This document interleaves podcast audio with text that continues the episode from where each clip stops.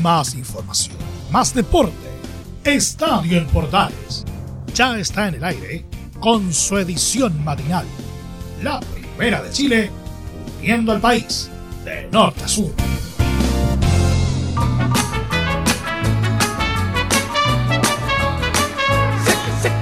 ¿Qué tal? ¿Cómo están? Gusto saludarlos. Muy, muy buenos días. Iniciamos el trabajo de nuestra edición mañanera de Estadio Portales en este jueves ya 4 de febrero. Te acompañamos en la primera de Chile en esta edición de hoy jueves, esta media hora, media hora de deportes que disfrutamos junto a ustedes en la compañía de Portales Digital y todos nuestros medios asociados en este penúltimo día de la semana. Primer jueves del mes de febrero, segundo mes de este año 2021. Estamos en pandemia, pero disfrutando como siempre de todo el deporte que lo vivimos junto a ustedes en esta mañana deportiva en la primera de Chile. Recuerden estar conectados con nosotros a través de todas las plataformas, en Twitter, en Facebook e Instagram, en YouTube, donde usted prefiera, como Radio Portales nos puede buscar y estar conectado con todas las novedades que tenemos en la primera de Chile y además, por supuesto, todas las noticias en nuestra página que es Radio Portales y para poder disfrutar de la programación que tenemos las 24 horas del día en vivo y en directo junto a ustedes. Iniciamos con buena música esta mañana a través de la Primera de Chile, a través de Portales y nuestra edición matinal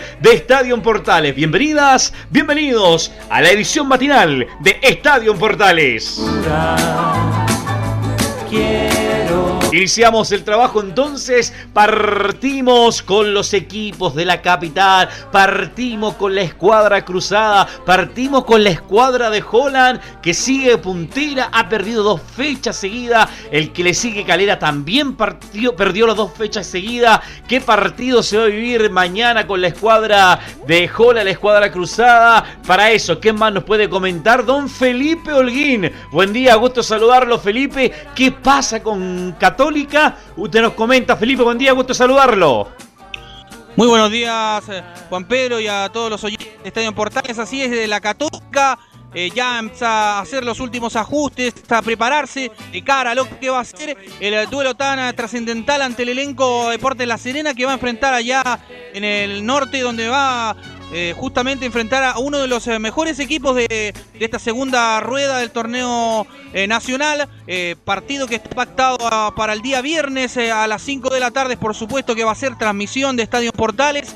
también comentarle que la Católica va a tener en su esquema táctico, vuelven unas variantes ya en la defensa, tanto Tomás hasta Buruaga, quien sería titular eh, en el elenco de la saga central, mientras volvería en delantera como puntero izquierdo Edson Puch, el iquiqueño, y también eh, uno que eh, volvería al banco, en este caso sería Diego Buenanote, y el que le quitaría el puesto sería Marcelino Núñez. Eso serían una de las variantes que tendría ya pensada el técnico Ariel Holland, el ex hombre que fue campeón con el equipo argentino en Copa Sudamericana.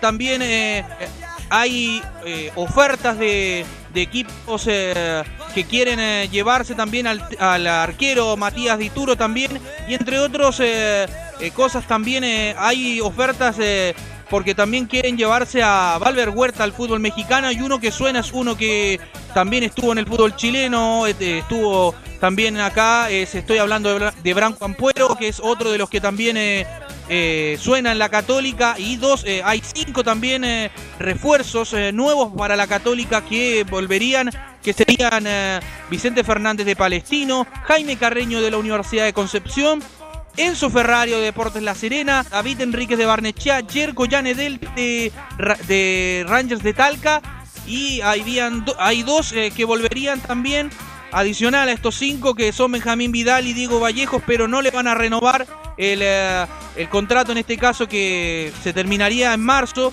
por ende quedarían libres y ahí podrían ver eh, dónde podrían recalar en algún equipo. Es la, el resumen de la escuadra de Católica Felipe en lo que está viviendo entre los refuerzos, el humo, los que se van, los que llegan, pensando ya en esta fecha, en estas tres fechas que hay y sobre todo la misión importante también que tiene Católica de poder pelear de alguna otra manera lo que va a ser el título eh, para lo que es el término cierre torneo y pensando en lo que va a ser el 2021 torneo, además ya de su clasificación a Copa Libertadores también, ¿o no? Claro, ya piensa en lo que va a ser eh, Copa Libertadores, ya está clasificado el elenco cruzado de Ariel Holland.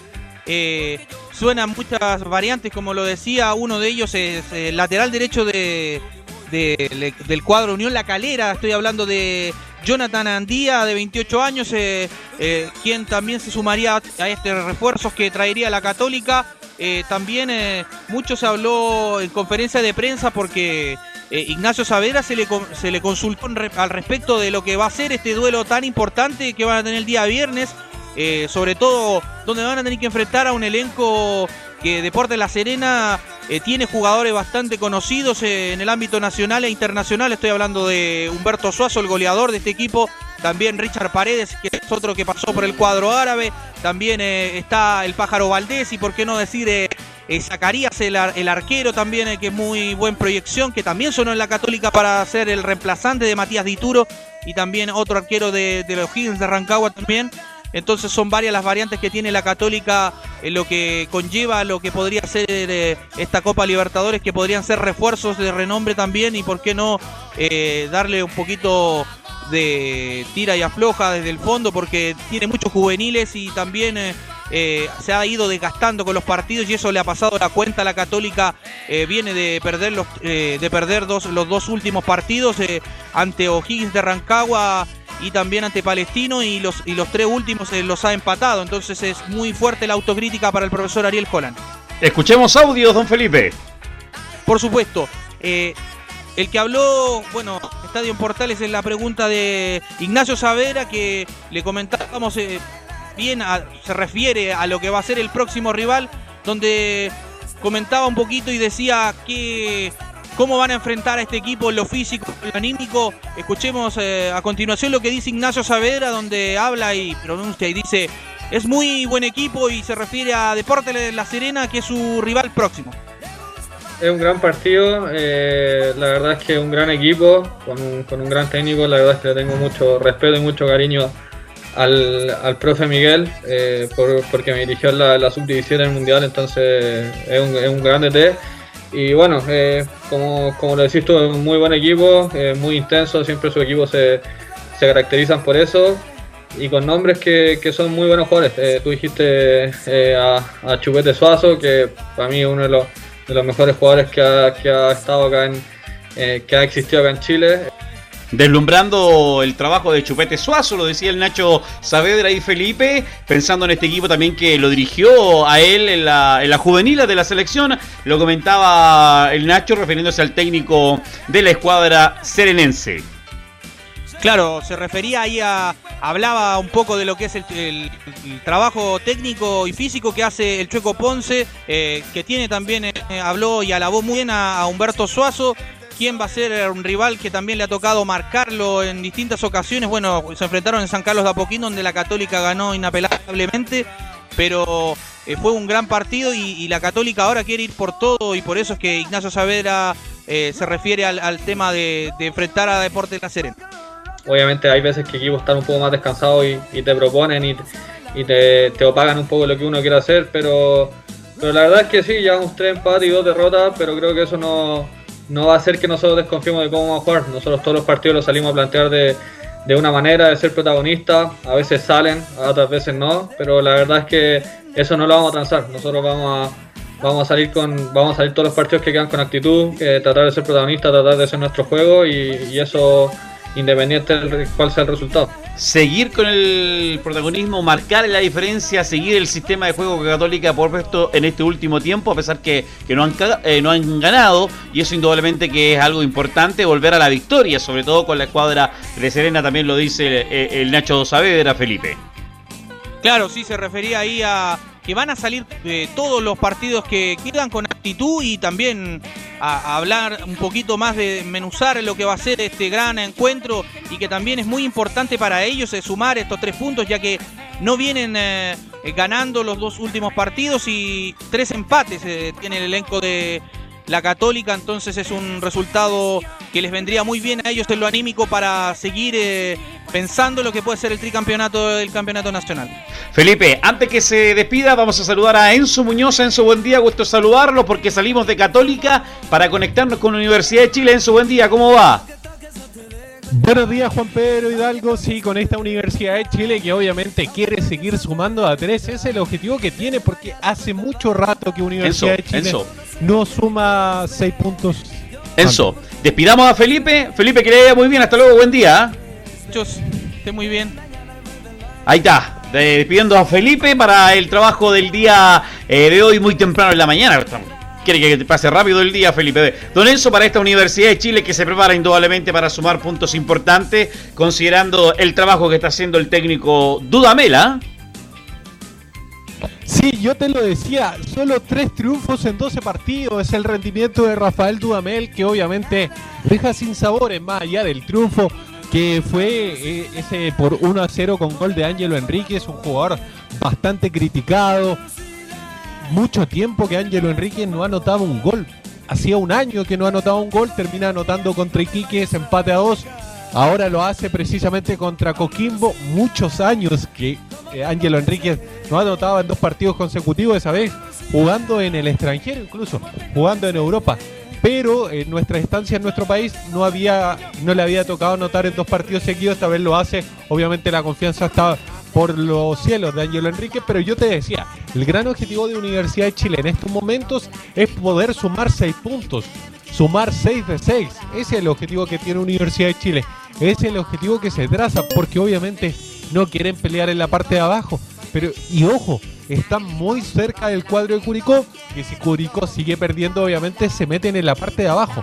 Por eso, en la instancia de Universidad de Chile, sabiendo que este partido es contra un rival que está arriba en la tabla, como es el cuadro de la Unión Española, que viene con técnico nuevo, pero que, ojo, el, tema de la U es poder sumar seis puntos seguidos porque después viene Curicó, un rival directo en esa lucha por la permanencia, porque recordemos, si Quique queda último en ambas tablas, el puesto se corre en la tabla acumulada porque la preferencia la tiene la tabla anual.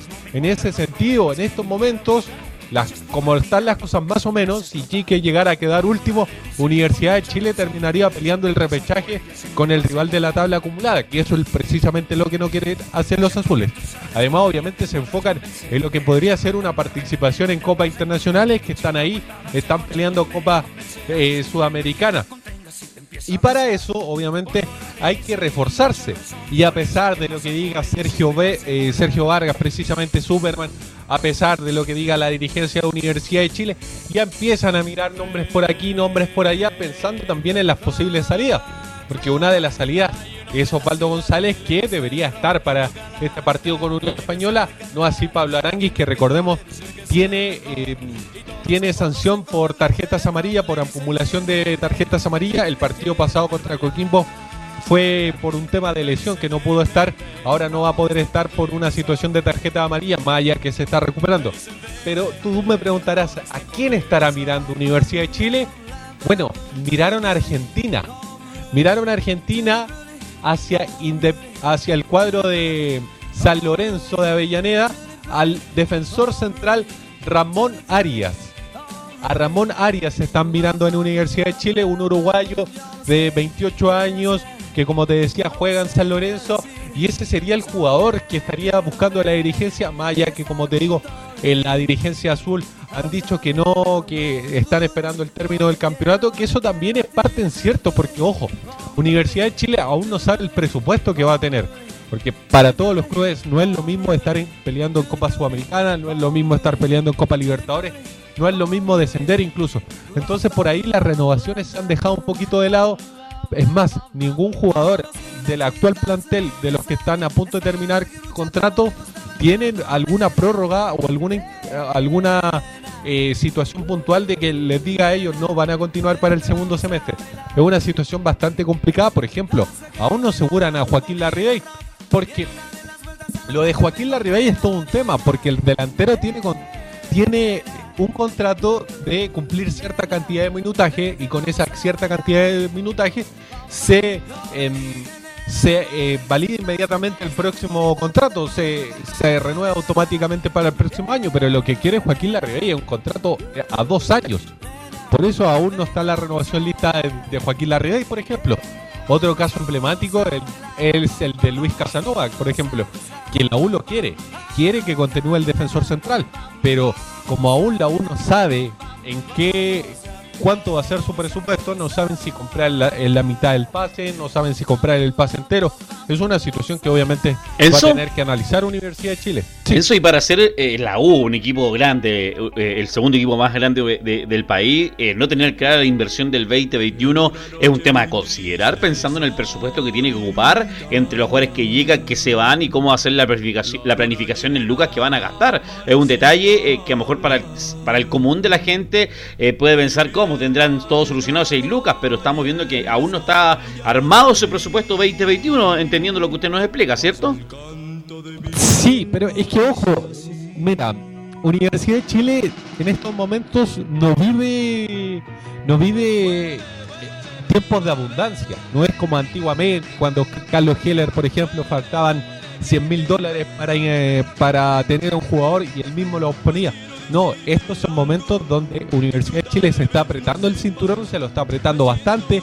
Recordemos que con todo el tema del coronavirus y todo esto, entre los tres grandes universidades de Chile fue el único club que le pudo eh, hacer una rebaja a los jugadores porque llegaron a buenos términos. No así Colo Colo, por ejemplo, que incluso se, se fueron al tema del contrato y todo eso. Y Católica, que nunca llegó a un acuerdo. La Universidad de Chile sí se llegó a un acuerdo. Eh, es un tema, el tema de, la plata en Universidad de Chile. Los jugadores saben que Universidad de Chile no está en las mejores, en los mejores tiempos de bonanza entonces, en ese sentido, es complicado. Es complicado qué es lo que va a hacer Universidad de Chile. Claro, como tú lo decías, es muy extraño que un club grande no sepa su presupuesto para el próximo año. Pero también es muy extraño terminar un torneo en febrero. Entonces ahí hay varios factores que obviamente han hecho que, que Universidad de Chile se vaya entrampando en, este, en esta situación particular. Un tema a considerar con esta Universidad de Chile que se prepara para jugar este fin de semana, día y hora que va a jugar la escuadra de la U para que lo tengan atento los hinchas azules, no solamente en la capital, sino a nivel nacional, don, don Enzo. Día sábado, Estadio Nacional 19 con 15. La transmisión de Estadio Portales va a comenzar a las 18 con 30. Relata Carlos Alberto Bravo y ahí obviamente va a estar todo el equipo que casi siempre transmite a Universidad de Chile, el equipo de Estadio Portales, que ojo, como tú lo decías, contra Unión Española, un rival que viene con Jorge Pelicer, que va a ser el primer partido de Jorge Pelicer al mando de la Unión Española.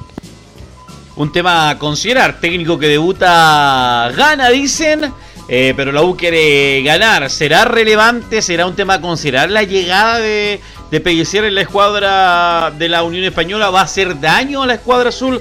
Vamos a ver definitivamente qué pasa este día viernes. Juan Pedro, cuando se lo preguntaron al tuto de Paul, él dijo por ahí el hecho de que, claro, que un entrenador nuevo no siempre puede impregnar inmediatamente su estilo de juego. Es lo que dijeron, al menos en el CDA. Por lo menos, están mirando desde ese punto de vista. Don, eh, amigo mío, que tenga buen día. A las 13.30 el informe más detallado respecto a la escuadra azul y cómo ya podría tener un equipo preparado el venezolano técnico de la escuadra del romántico viajero. ¿ah? Pero no debería variar mucho de lo que fue la victoria contra Coquimbo Unido.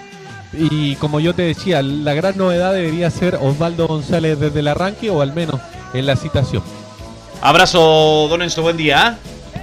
Buen día. Ahí estaba Enzo Muñoz con las novedades de la escuadra de Universidad de Chile en esta edición mañanera de Estadio en Portales. Junto a ustedes te acompañamos en la primera de Chile junto en este día jueves con buena música, buen power. Te ponemos en la edición matinal de Estadio en Portales.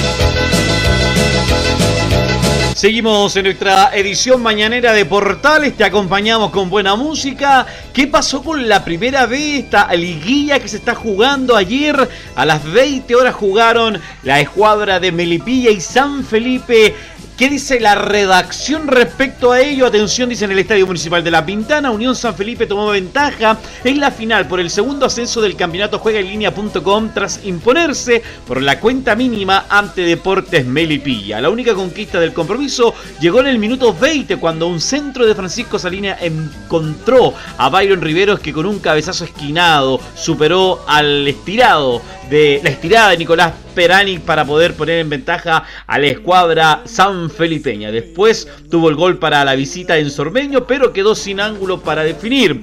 Con Gonzalo Soazo, el máximo referente en ofensiva, neutralizado por la buena labor del defensa Jesús Pino, el potro solitario, la escuadra de Belipilla, buscó con remate desde fuera del área para alcanzar el empate. Lo tuvo Gustavo Carreño al minuto 71, apenas desviado, mientras que el lanzamiento de Joaquín Moya se fue por sobre el travesaño 10 minutos más tarde. Fue un triunfo para la escuadra de Unión San Felipe que tiene la primera opción de conseguir el segundo ascenso a primera división, pero Deportes Milipilla no ha dicho la última palabra y ha puesta nuevamente a ganar como visitante, tal como lo hizo las llaves anteriores frente a Puerto Montt y Ranger de Talca. El partido se jugó ayer a las 20 horas en el Estadio Municipal de La Pintana. Don José Cabero estuvo ahí. Recordemos que hubo una jugada polémica en este compromiso. Al último, casi al último, eh, eh, habían dado 4 minutos adicionales y en el minuto 4 de adición una mano dudosa porque hubo VAR en este partido. Sí, hubo VAR para nuestros auditores, hubo VAR en, este compromiso y eh, en la jugada más dudosa fue esta mano que hubo en el área eh, de parte de, uno de los jugadores que salta, cabecea del hombre de San Felipe. Pasa a rozar o no rosa la mano, a mí me quedan ciertas dudas. Al final el VAR dijo que no, que no había eh, penal y para ello indudablemente que marcó cierta diferencia. Escuchemos a Sosa el máximo referente de la escuadra de Melipilla, que se refiere al partido y respecto a esta mano no cobrada a favor de ellos, dice el jugador de la escuadra melipillana.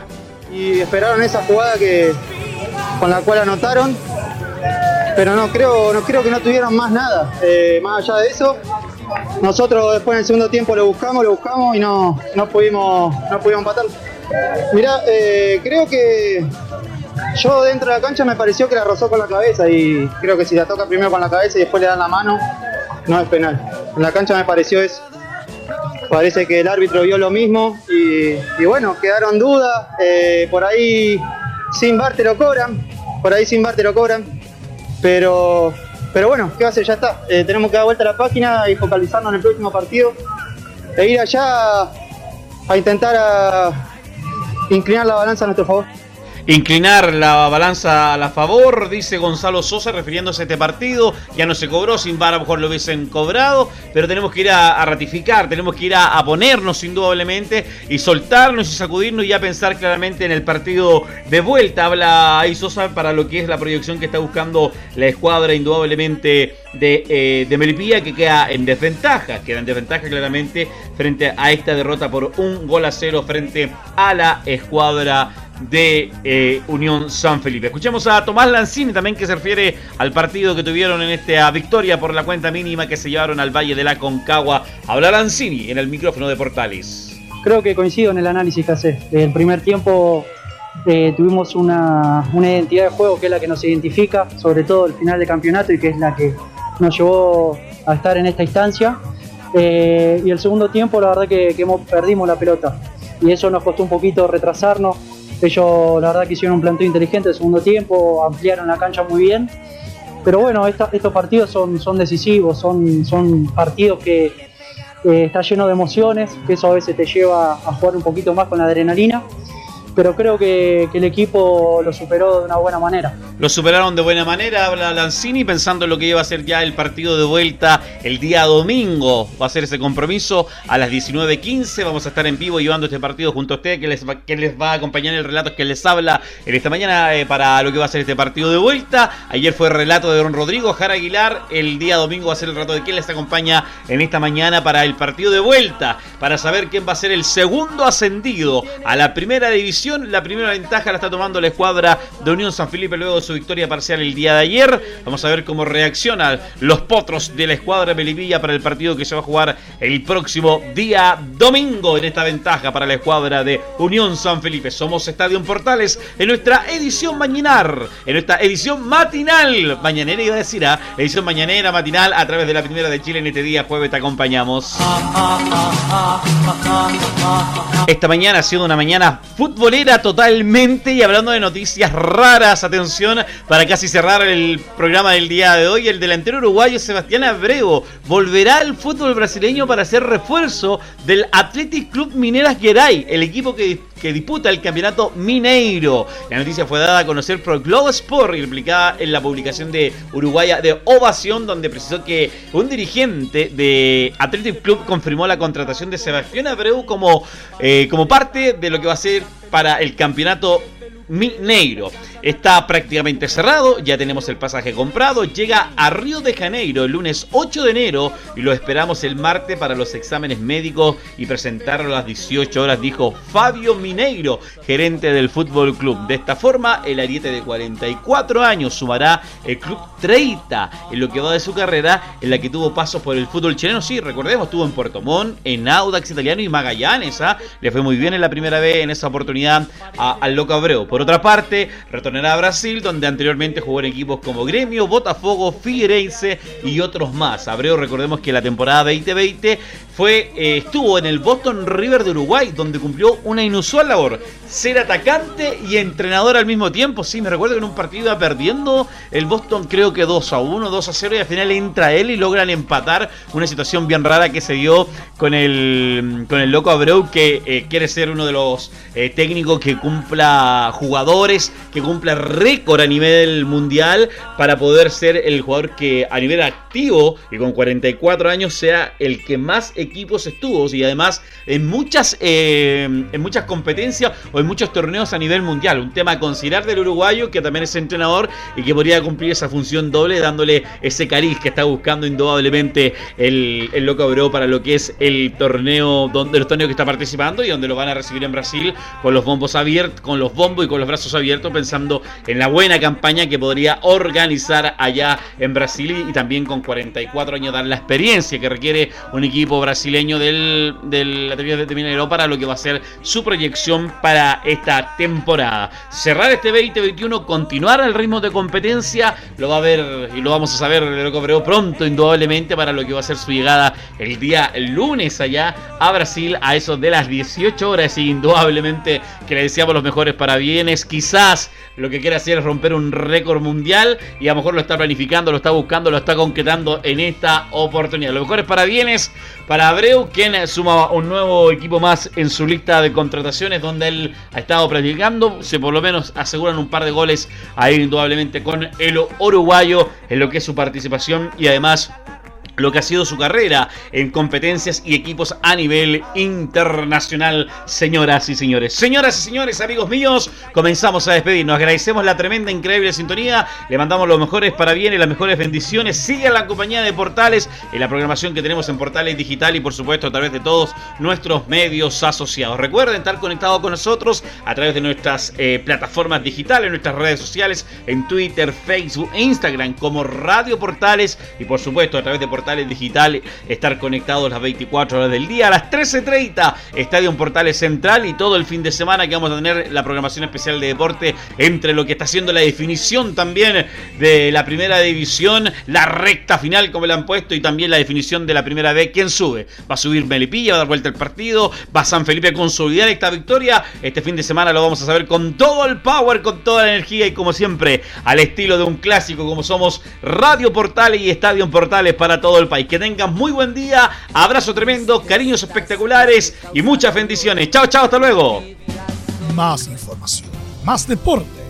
Esto fue Estadio en Portales, con su edición matinal. La primera de Chile, viendo al país de norte a sur.